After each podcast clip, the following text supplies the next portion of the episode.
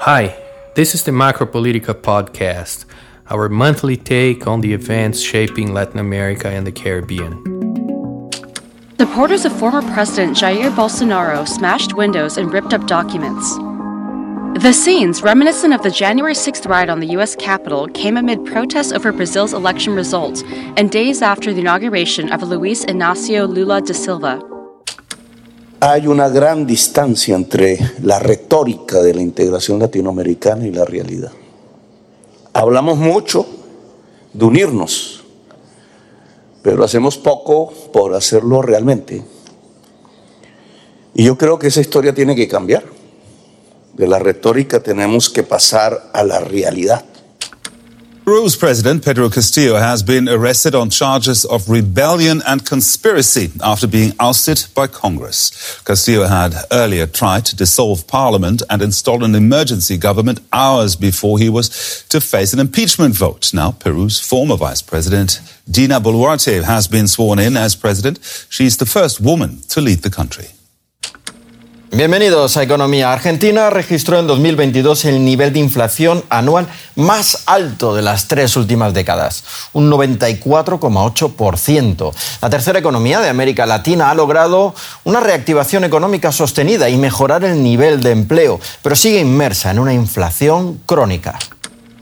Countries like, Uruguay have a, a need greater than ever for, for a strong multilateral system in which international law prevails. That for us is, is a, a, main issue. In times like this, we are most mindful of, of the relevance of these principles, which are the core of our foreign policy tradition. We are committed to a vision in which Euro can, can become a, a magnet for people from, from, from all the world round. A new year has begun, bringing opportunities, risks, and challenges for all of those who live and who want to invest in Latin America and the Caribbean. Since the beginning of 2023, riots have stormed Brazil's capital, protests have mounted in Peru's largest cities, and the region's largest economies have gathered in Buenos Aires to discuss their main goals moving forward. But what do these events mean, and what should one expect of Latin America and the Caribbean in 2023? To discuss the region's political trends this year, we have invited Thiago Vidal. Thiago is Prospectiva's political analysis director. I'm Ricardo Mendes, uh, Latin American director, and I'll be hosting today's episode. Hi, Thiago, how are you? Hi, Mendes. Good. Thanks for having me. Thiago, before we deep dive into the region's dynamics in 2023, let's begin from top down. What are this year's major international trends and why do they matter? Why, what do they represent to our region? I think there are at least three major global events and trends that will somehow shape Latin America and the Caribbean this year, Mendes. The course of the US monetary policy, the apparent slowdown of the Chinese economy, and the war between Ukraine and Russia. I think this one is uh, the most obvious one. But Mendes, while each of them may obviously impact the region in several different ways, their underlying trend is that they most of all have economic outcomes. For instance, a continuing rise of the American interest rate would further depreciate many of the Latin American currencies and thus increasing inflation. The slowdown of the Chinese economy by its turn, which is one of the region's main trade partners, would affect commodities exports and therefore economic growth in the region. And lastly, the conflict in Eastern Europe may eventually affect energy prices as it did last year and continue to cause disruptions in agricultural inputs, for instance. Okay, but in, in this case, uh, Thiago, you are looking at the glass half empty. What if we were to see the possible positive outcomes that may arise from such an international scenario? Exactly. Looking at the glass half full, uh, we can also highlight some relevant trends the first one being, for example, uh, the fact that the business community is still concerned as to how China's COVID policies will continue impacting not only that country's economic growth, but also supply chains in general. Additionally, Mendes, and as we also pointed out in our last year scenario report, production costs in China in many cases are not so competitive anymore, not to mention the risks regarding a possible conflict uh, between China and, and, Taiwan. And all these events, I think, could highly favor Latin America, Mendes. Suffice to say that during the first half of last year, Brazil and Mexico figured among the top 10 FDI recipients, among uh, according to a study published by the OECD and in Mexico uh, specifically uh, has today manufacturing labor costs per hour which are now more competitive than China's. So this will somewhat of, uh, benefit not only Latin America and the Caribbean, but more specifically the Mexican economy. Okay. Well, um, that's also true regarding energy prices, right?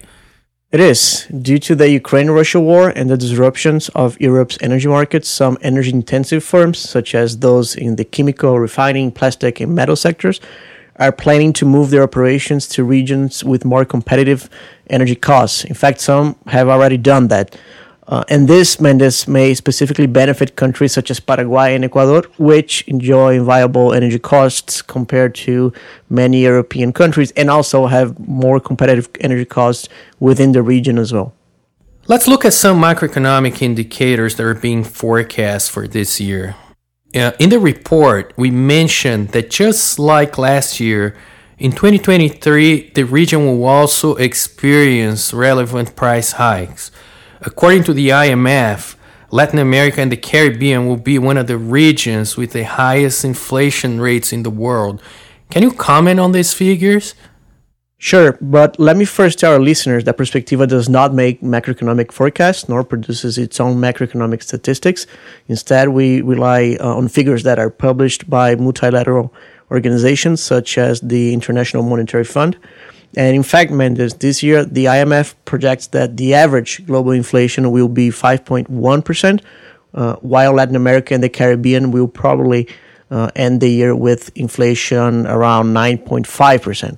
But if you look at other emerging markets, Mendes, you will also note that many of them will also experience relevant increases in overall prices. That's happening in countries in Southeast Asia, in the Middle East, so, putting it differently, uh, I think inflation this year will not be a trend only in Latin America and the Caribbean. Sure. Well, but um, already ruling out uh, Argentina and Venezuela, who's pushing this average up in Latin America? Basically, Uruguay, Chile, and Colombia all will likely register inflation rates above 6%, according to the IMF latest projections, whereas countries such as Peru and Bolivia will probably be below 4%. We are obviously not considering the set of countries which have dollarized economies and which therefore tend to have lower inflation rates than those countries that I have just mentioned. Right. Well, uh, before we move on to other topics, uh, let me add by saying that Latin America and the Caribbean is projected to grow 1.7%, also according to the IMF. Although this estimate is uh, timid compared to the region's economic growth in the last two years, it is nonetheless higher than the forecast for the United States, uh, 1%, and the European Union, uh, 0.7%, for example. Countries with growth expectation well above the average expected for the regions include Panama, 4%, Paraguay, 4.3%, Uruguay 3.6%, and Bolivia 3.2%. Anything you want to comment here, Thiago? Yes, I think it's important to tell our listeners that many weather and climate agencies expect the current La Nina phenomenon to last until the first quarter of 2023. This means heavier rainfalls or severe droughts in some Latin American Caribbean countries, further impacting the region's agricultural output and therefore food prices as well. This topic, Mendes, just so our listeners know, is covered on page 10 of the report, uh, where we also assess the overall macroeconomic conditions uh, for the region moving forward. And what do these uh, macroeconomic trends say about policy making in the region this year? In a nutshell, Mendes, timid GDP growths coupled with rising inflation, not to mention delicate fiscal panoramas and fragile labor markets, all point out to two words structural reforms. Therefore, for 2023, we forecast that at least six Latin American Caribbean nations will either discuss and or approve structural reforms. The countries are Mexico, Colombia, Brazil, Argentina, Chile, and Peru.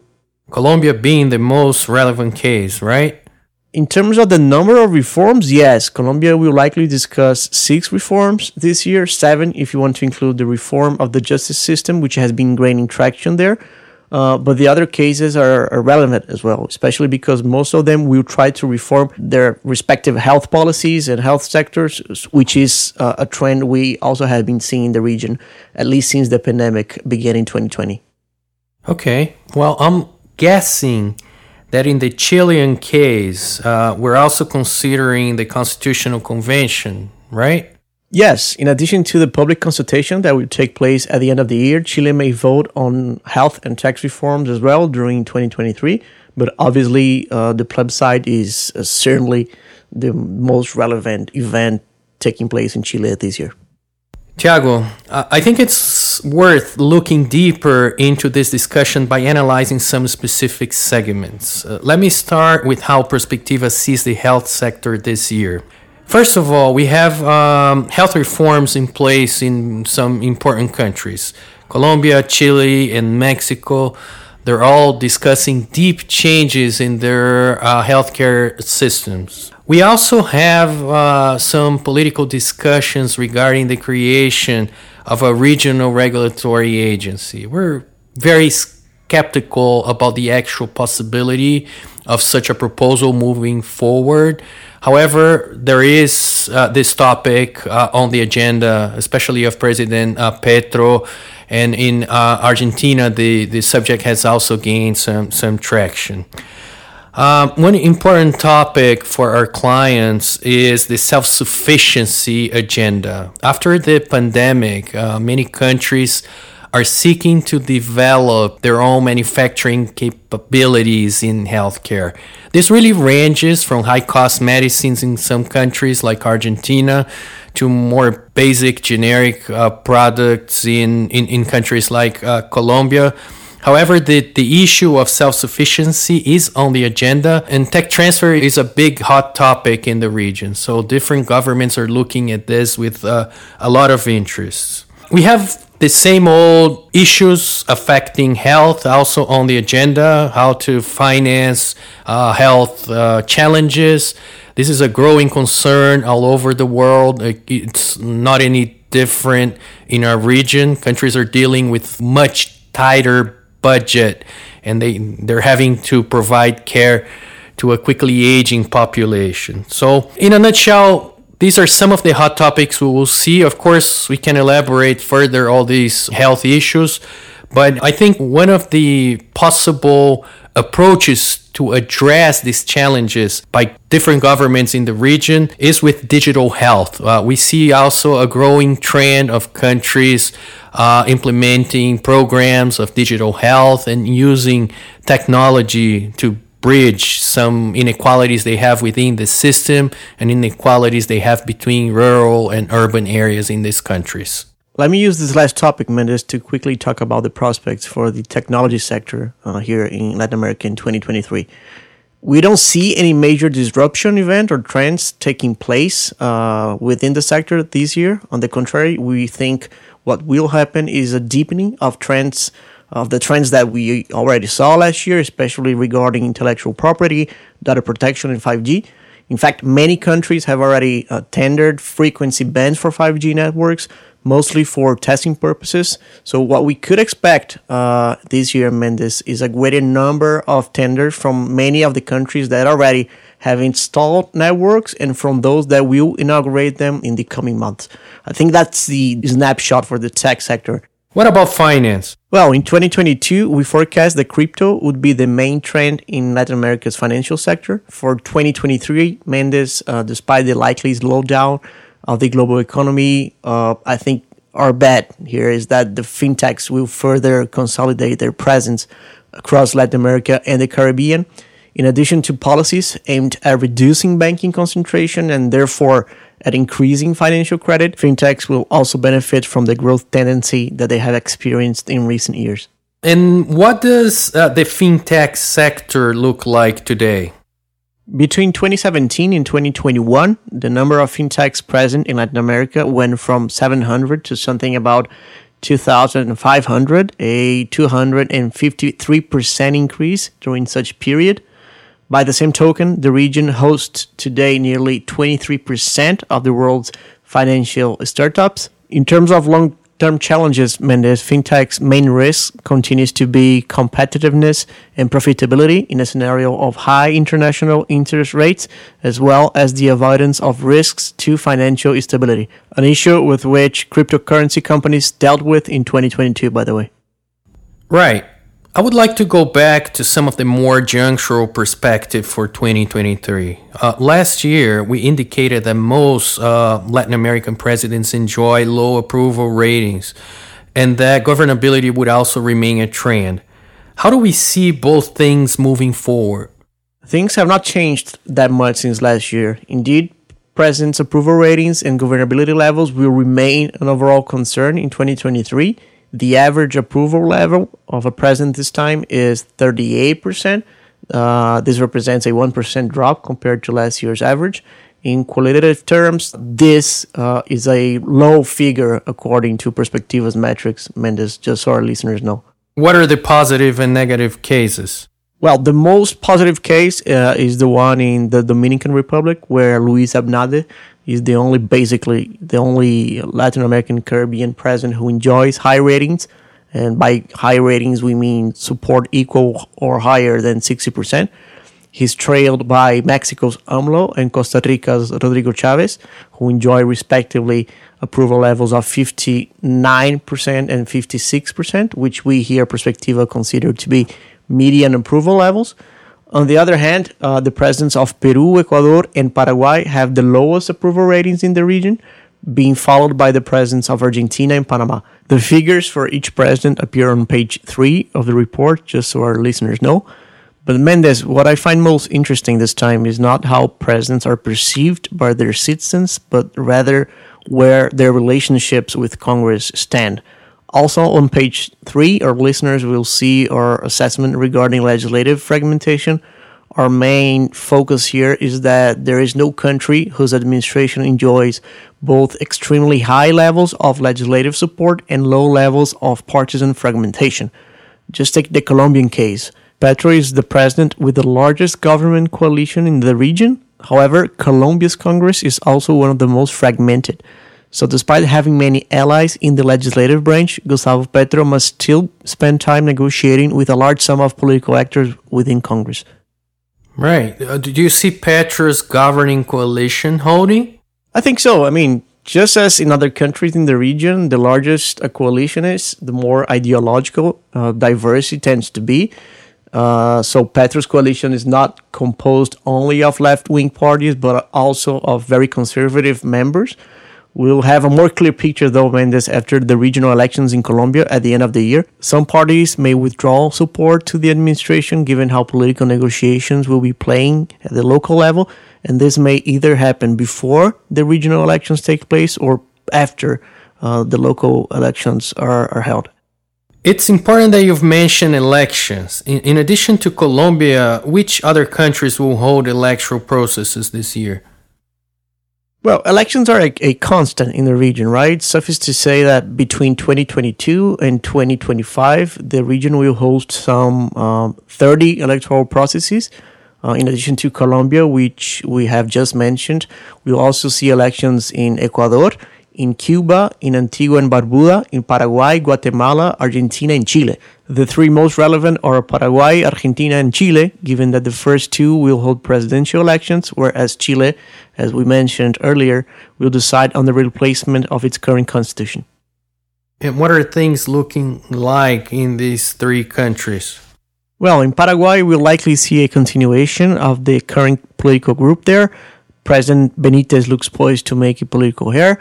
In Argentina, on the other hand, while it's tempting to say that the right may again oust the Kirchnerism, we have yet to see which right is it we're talking about. The main opposition group, El Juntos por el Cambio, has two very competitive candidates. Uh, the mayor of Buenos Aires apparently being the front runner.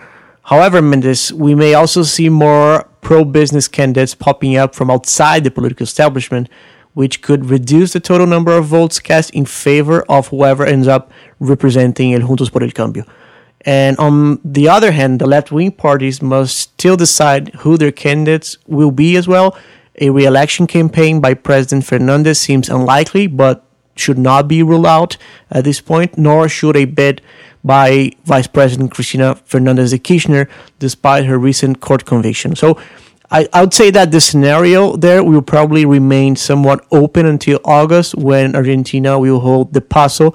And at this moment, obviously, the presidential candidates will be officially known. Interesting. What about Chile? Chileans will head back to the polls in November after the draft constitution proposal was rejected by a wide margin last year. The problem following 2022's plebiscite was that there was never a clear path as to what would be done if the no prevailed, which ended up being the case. So after the consultation, both the opposition and the pro-government forces had to settle on a new format to continue discussing the replacement of the constitution, which is something, Mendes, I think it's uh, worth pointing out that most Chileans want. Uh, the fact that most Chileans voted against the, the first draft does not mean that they do not want a constitution, uh, a new constitution. On the contrary, most Chileans want a new constitution to be in place at some point. And what was the negotiated solution? Well, basically, now there are going to be three different stages uh, of discussion. The first one is going to be the Constitutional Convention, which is going to be made up of 50 members, all elected by the popular vote. The second is the Expert Commission, whose 24 members with notorious professional, technical, and or academic experiences will be elected by both houses of Congress in proportion to the representation of the different political forces and by four sevenths of the members of the respective chambers. And lastly, a technical admissibility committee made up of 14 legal experts who will be elected by the Senate. Wow, uh, this seems to be a very uh, ambitious agenda uh, for such. I mean, for for this year. Do, do you think this is feasible? Well, it has to be feasible, man. Basically because they have to comply with the schedule that the lawmakers themselves have set for this year. Uh, the problem is the quality of the outcome, which is the problem that we had last year. I mean, if you go back to 2021 to 2022, they tried to pass an ambitious constitution, which was kind of conflicted with, with what the Chileans uh, wanted and ended up being rejected at the polls. So the risk that we face now is uh, somewhat similar, like having a constitution that does not resemble what society really wants. But I don't think that risk is higher than the risk that we had last year. I think Chile is poised to have a constitution at some point, and I think it's going to be a more balanced constitution precisely because of the way they have uh, settled on this new process, despite being a more bureaucratic process compared to the previous one. Thiago, we've covered a lot of ground in this conversation. In a nutshell, uh, what will Latin America and the Caribbean look like in 2023? Basically, 2023 will not be that different from last year in the region. We have yet to overcome some significant structural deficiencies, such as the public budgets, uh, which are very fragile, or inflation levels, the labor markets, which are fragile as well. But I think, Mendes, what we have this time, which we did not have as much last year, is room for optimism. If a black swan does not happen anytime soon in the region or globally, and even despite the geopolitical trends that we mentioned, the region may benefit from local and international events this time. I mean, I think it has become clear that Latin America has several competitive advantages over other regions, starting with the fact that we are politically more stable and we'll probably see uh, these benefits continuing to materialize in 2023. Well, thank you very much, Thiago. My pleasure as always, Mendes. Have a good one. The Macropolitica podcast is produced by Prospectiva's political analysis team for Latin America and the Caribbean. During this episode, you've listened to audios from the Wall Street Journal, Colombia's presidency, DW News, and DW Espanol. Thanks for listening and see you next month.